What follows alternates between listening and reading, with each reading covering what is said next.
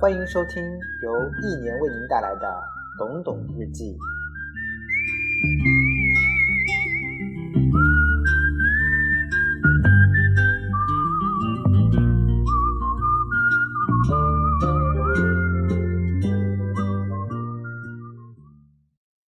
小雨淅淅沥沥下了一整天，胡胖在越野群里嚷着去玩泥巴，没人响应，大家都在上班。我闲着没事儿应声了。胡胖是开饭店的，四十来岁，半秃顶，肚子溜圆儿，开了辆骚黄色的牧马人。别看他长这样，妹子特多，没办法，车帅。约好四点在颐和公园集合。我到河边时，胡胖已经在泥巴地里撒欢了，画着圆儿，一圈又一圈。副驾驶坐着一位白衣少女，长发飘飘。我心想，胡胖肯定是因为这女孩才喊我们出来玩的，帮他打掩护。别看胡胖五大三粗，一脸凶相，媳妇儿吼一嗓子啊，他能立刻跪地求饶。越野貌似是爷们儿的专利，其实不然，很多妹子喜欢越野。越野能唤醒内心深处狂野的一面，无论男人女人都很享受这种狂野，只是有些人不知道自己喜欢而已。去年穿越腾格里沙漠，有个广州的女学生搭了我的车，戴个眼镜，特别文静，一看就是惹人疼的邻家女孩。冲沙类似过山车，忽上忽下的，甚是惊险。我反复叮嘱她一定要抓紧把手。刚开始几个沙丘，她不是很适应。貌似还想呕吐，没多久她适应了，在我旁边嗷嗷叫：“快快快！”这样的他可能连他自己都觉得很陌生。心理学上这叫球场效应，什么意思呢？打个比方，在球场看球时，旁边都是陌生人，你表现出了你最原始的一面，或是愤怒，或是谩骂，或是疯狂，或是焦躁。表面上我们很了解自己。其实未必，每个人内心都有善与恶，我们把恶藏得很深，因为一旦表现出来，我们容易受到惩罚。若是我们可以表现不负责任的恶，那么我们就会变了个人。比如当年斗地主的时候，不管长工还是短工，都会上去狠狠地扇地主两个耳光。原本他们是什么关系？雇佣关系，类似今天老板跟员工的关系。假如今天批斗马云，可能淘宝店主排队去扇他，为什么呢？没有理由，就是生气，痛打落水狗。为什么我们在网上如此的肆无忌惮？想骂村长骂村长，想骂明星骂明星，因为我们不用负责任呀。咱是匿名的，人家不会跟咱计较的。咱可以尽情的骂王菲是贱人，咱可以尽情的骂李代沫是败类，这就是咱人性恶的一面。若是王菲来我们县城开演唱会，若是我有机会能去合个影，我要显摆上好几年，见了面跪拜的心都有。菲姐，我最喜欢听你的歌了，我是听你歌长大的，你在我心中永远是女神，你给我签个名吧。为什么新闻联播总是播放积极向上的东西？就是引发正能量。我们环起海南岛，大家都累得要命，有时连饭都吃不上，大家都有怨言。若是有人引发正能量，哎，领队真不容易。晚上睡觉前把大家的链条都给擦上油，还帮咱背包，咱给领队鼓个掌好不好？至此，大家都变得积极了，整体充满了正能量。若是有人引发负能量呢？哎，什么破领队，当没当过领队呀？每人交了三千块钱，整天吃的啥呀？喂猪吗？于是大家纷纷喊着退钱、退钱、退钱。每次去拉萨，感触最深的就是引发。一个团队里必须要有引发正能量的人，否则全是抱怨。特别是骑行的车队，多数会分道扬镳。扯远了，继续看胡胖的表演。他看到我来了，按了按喇叭，圈儿越滑越大，速度越来越快，漂移时溅起一层层泥巴。白衣少女紧紧地抓住扶手，胡胖更有表现欲了，竟然跑到了颐和边上，外侧的轮胎压出一片水花。媳妇儿来电话，让我带点排骨回家，又啰嗦了很多。扔下电话，我抬头一看，妈呀，胡胖陷了，在前后挣扎。我急忙跳下车，朝他大喊，打了一个暂停的手势。他这么搞，只能使自己陷得更深。他真是玩疯了，跑到了人家的田地里。这些地属于河道用地，附近的村民给拓荒成了农田，种上了花生，花生已经收了。一看胡胖就没种过地，雨后的田地是最容易陷的，一旦轮胎打滑，根本没希望出来了。什么牧马人、坦克都白搭。我踩着轮胎印一蹦一跳的过去，一看托底了，我有些幸灾乐祸。白衣少女也下来了，个头真高，大约一米七，也就是二十来岁的样子。没有远看是漂亮，牙齿不好看，跟个兔子似的。胡胖问：“带木板没？”看来他想自救，不至于太丢人。我说：“没，要不我回家给你拿。”我是故意调侃他。他车上有绞盘，一拽就能出来。我把车子开过去给他当锚点，一拽出来了。白衣女孩在旁边鼓掌，真可爱。我想，你就不能好好的在学校里谈个恋爱？跟胡胖有啥好的？跟我都比跟他强。我们俩就在那里画圈，越划我越憋屈。妈的，这不是喊我来给你当灯泡吗？于是我也开始划大圈儿，划到人家的地里了。只要速度足够快，陷不住。胡胖也跟着我划，没多久，那块地就被我们给划得张牙舞爪了。没多久，有个妇女骑着电动车来了，她下车就破口大骂，还拿石头追着我们打。我心想：完蛋了，那块地肯定是他家的，快跑吧！我一加油门，窜上颐和大道就跑了。我也无暇顾及胡胖有没有中弹了。我跑了一公里左右，确保那妇女追不上我了。我给胡胖打电话：“胖哥在哪儿？”操，吓死我了！那娘们儿拿砖头追我，我跑到颐和大桥了。上次越野一族也在这里遇到过这个娘们儿，河里的那群鸭子是他家的，他嫌吓着鸭子了。那我回家接着玩呀，咱换个场地如何？老婆让我买菜，买啥菜呀？晚上我请客，你说去哪吧？呃，去你店里随便吃点就是了。我店里没好吃的，换家，你随意点，喊着弟妹一起。好吧，要不咱去雪山，很刺激，我穿过一次。行。东环加油站集合。挂了电话，我给媳妇儿打了个电话：“喂，媳妇儿呀，我不回家吃饭了，晚上你带着孩子出去吃点吧。”知道了。如今雪山周边全面开发了，建了几个小区，还有别墅群。按照牛哥的建议，这样的房子是值得购入的。为什么呢？因为这是不可再生资源，雪山就这么一个，人口越是老龄化，人们越注重养生。例如去爬爬山，去钓钓鱼。牛哥在千佛山脚下买了套房子，他判断千佛山周边的房子越来越贵。路上，我让胡胖把车载电台打开，否则我太孤单了。我听到电台里传来了政治化的水手。胡胖就这品味，要么就听爱情买卖。胖哥，把音乐关了吧，吵死了。不听音乐没感觉呀。让妹妹唱一个吧，妹妹一看就是学音乐的。白衣女孩问：“董哥，你咋知道的？”我说：“我还知道你是临沂大学的。”她问：“真的呀？”我说：“我会相面、祖传的。”其实我是猜的，本地就一所大学，而且一看她的气质就是艺术生，又有些柔弱，不像美术生。美术系的女生还是有那么一点点爷们儿气的。他说：“董哥，我是你粉丝。”我说：“少来了，你知道我是干什么的吗？”他说：“写文章的呀。”我问：“胖子告诉你的？”他说：“不是，我 QQ 上有你。”我问：“怎么加的我？”他说：“胡歌转载过你的文章。”我问：“你们班有没有比较丑的、没有男朋友的？介绍个给我吧。”他说：“我们班没有丑的。”我问：“妹妹老家哪儿的？”他说：“阳谷的。”我说：“出美女的地方啊。”从阳谷来的美女一律要喊嫂子。他问：“为什么呀？”我说：“嫂子，我是武松。”那边传来了哈哈大笑声。嫂子，嫂子，呼叫胖哥，在兄弟啥事儿？我在论坛上看到你的照片了，去孟良崮搞慈善啦？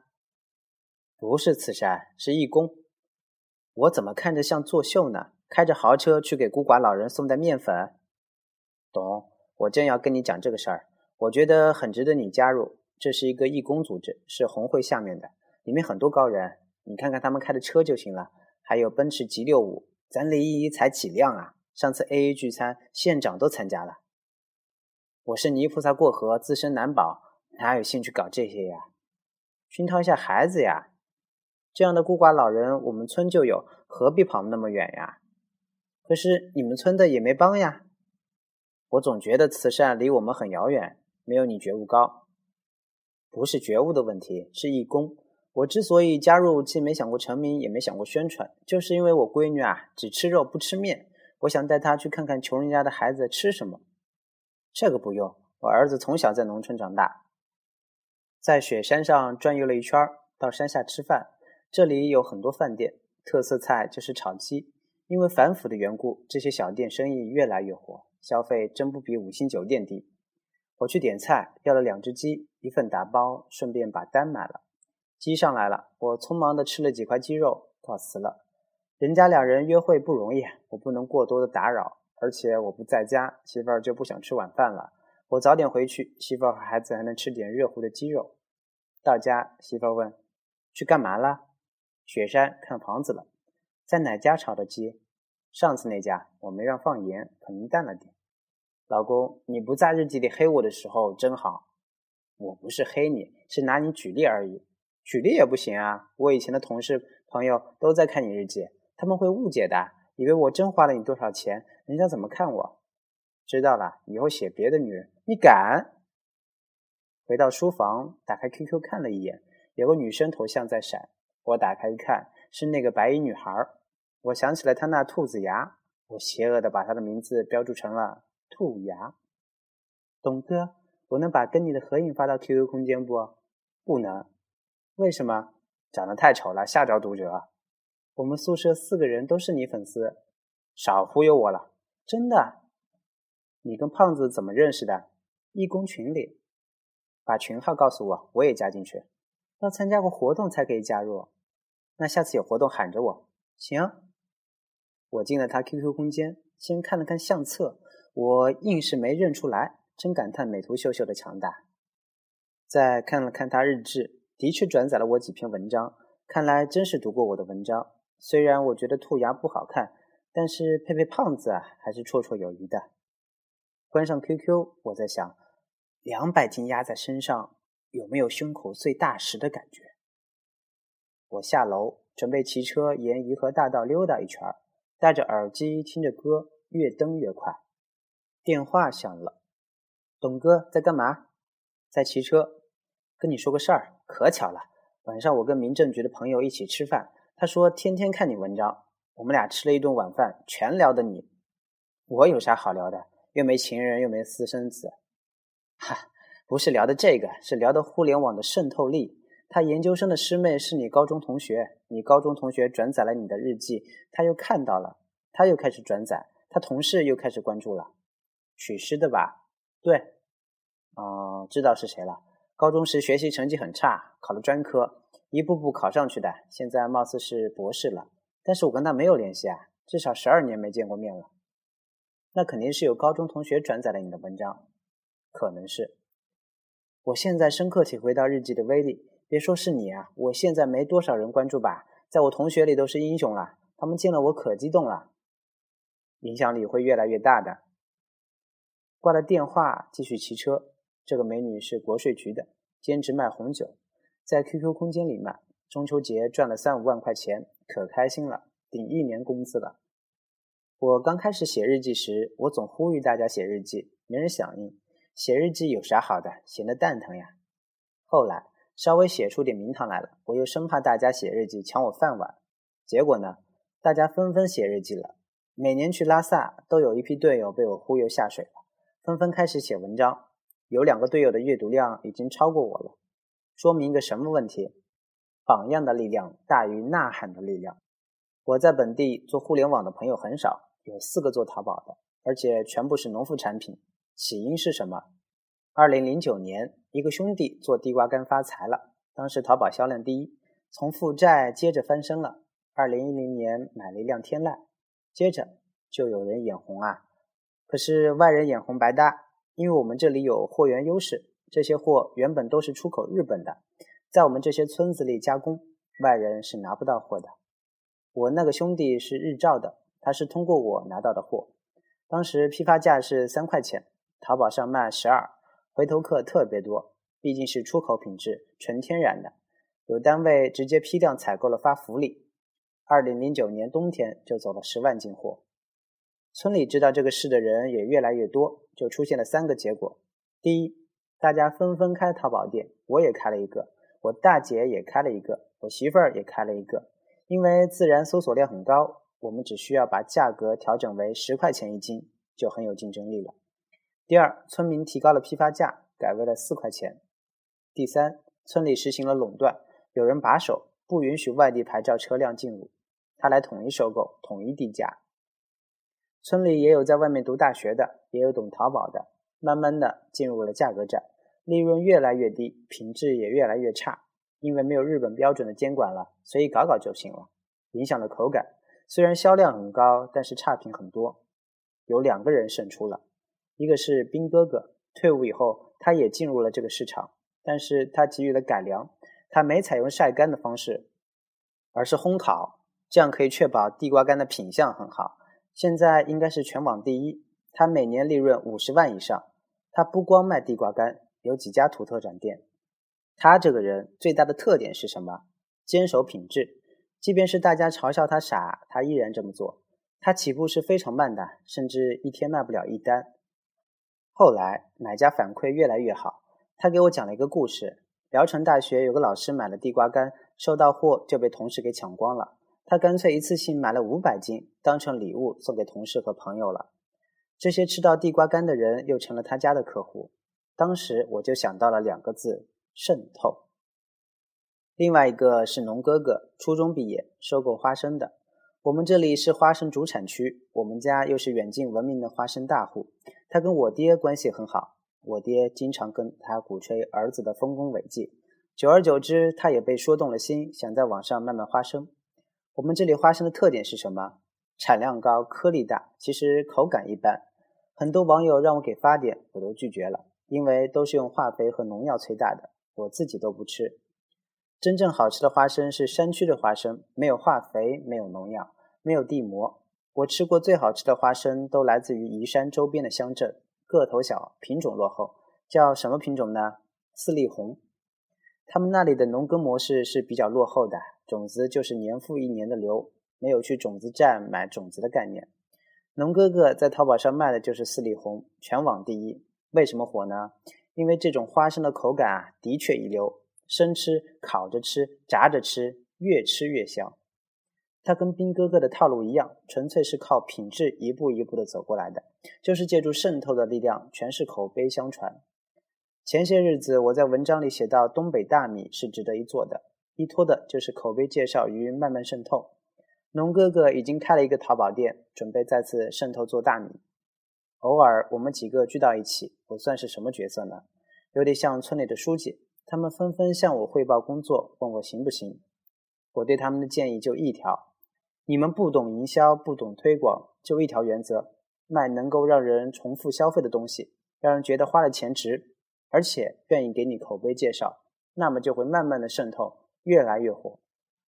我还有两个朋友，一个是卖蒙山蜂蜜的，一个是卖知了猴的。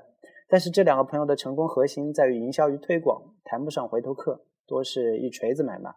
我觉得这类生意不长久。这四个朋友收入最低的是卖花生的那个，一年只有三十万的利润。去年他找过我，问能不能做吊炉卤花生，我持反对态度。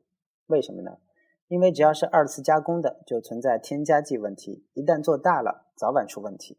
做就做原生态的、纯天然的，但是它还是进入了，因为自然搜索量很高，需求量高。农副产品为什么很难进行数据分析呢？因为很多大单都没有通过淘宝。温州有个餐厅很有文艺范儿，口号就是用最好的原材料做菜。那家餐厅使用的花生米就是从农哥哥的网店里采购的。我的观点是要卖带壳的花生，至少给人感觉更卫生。咱农村人给城市人的感觉就是脏，那么咱就带一层壳，而且要挨着手工挑选，凡是有问题的都要挑出来，确保发出去的每一箱每一个都是无可挑剔的。八月份我去宿迁参观苗木基地，我很好奇，为什么这个地方发展成了苗木基地呢？也是渗透的作用。最初这里也是一片稻田，有人在这里种苗木发财了，于是大家纷纷跟着种苗木，基地越来越大，最终形成了产业规模。我去参观了一家高科技苗木示范园，据说采用了最先进的物联网。咱不懂什么是物联网，那就看看吧。进了机房，通过屏幕可以看到土层的湿度、温度。我很纳闷，这些湿度是如何控制的呢？原来他们在地下埋藏着渗透管，这些渗透管的出水量几乎等同于苗木生长所需要的水量，比传统的灌溉节水百分之八十。这种技术是从日本引进过来的。去迪拜的时候，如何判断一个人有没有钱？要么看他车牌号，车牌越小越牛逼；要么看他家树多少，越多越富。因为迪拜是沙漠之城，树是很难成活的。据说一棵树一年要花费三千美金的养护成本，为什么呢？因为水比油贵。若是普通的灌溉技术也白搭，把水浇在沙漠里，马上就没了。迪拜的绿化就是使用的渗透管，植物需要多少水就渗透多少，也不会流失。当时导游还兴高采烈地让我们猜那些黑色的管子是干嘛的，太小看我们这群农民了。我问宿迁这家现代化灌溉基地的目的是什么？毕竟宿迁属于多雨地区。不需要这种高科技玩意儿。负责人说：“中国的沙化越来越严重了，解决沙化的根本问题就是种树，种树的根本问题就是解决水。只有地下渗透可以解决这个问题。未来渗透灌溉技术会推广开的。”他还建议我进军渗透灌溉技术。另外一个建议就是让我研究被动房，节能是未来的发展方向。这几年阿拉善联盟搞得很火。树栽了不少，活的不多，其实就是没有解决根本问题。别说沙漠植物了，就是生命力极强的胡杨林都快死光了。为什么呢？地下水位不断的下降。我去柴达木盆地看过正在风化的山和沙化的地，国家投资 N 个亿在那里建立防风林，这么多年了，哪有什么成效？人跟大自然对抗还是弱了。清明时我去大坝玩，大坝早就干枯了。我在里面撒欢，玩够了，准备出来时，看到有处草地，我手贱冲过去了，陷车了。因为这里原来是个泉眼，早已经把周围渗透了，再怎么努力也白搭了。后来还动用了吊车，因为越陷越深了，已经拖不出来了。我从小在农村长大，真正的疾风暴雨并不泥泞，反而路面特别硬了，就怕那种淅淅沥沥的小雨，感觉不起眼，一不小心就摔倒了。跟小唐老师闲聊时，我提到要放弃日记，要出图书，他反对。为什么呢？因为人们没有耐心认真读一本图书，但是有耐心期待一篇日记。一篇日记就如同一滴水，一滴水可能不可怕，可怕的是日复一日的滴水。为什么能够穿石？其实是渗透的力量。苹果手机没有投放 CCTV 的广告吧？为什么这么火？就是渗透的力量。使用者对身边人的渗透，只要东西是真好，那么自然就具有了渗透力。直销也是一样，也是渗透的力量。渗透的动力是什么呢？要么分享欲，要么有利益。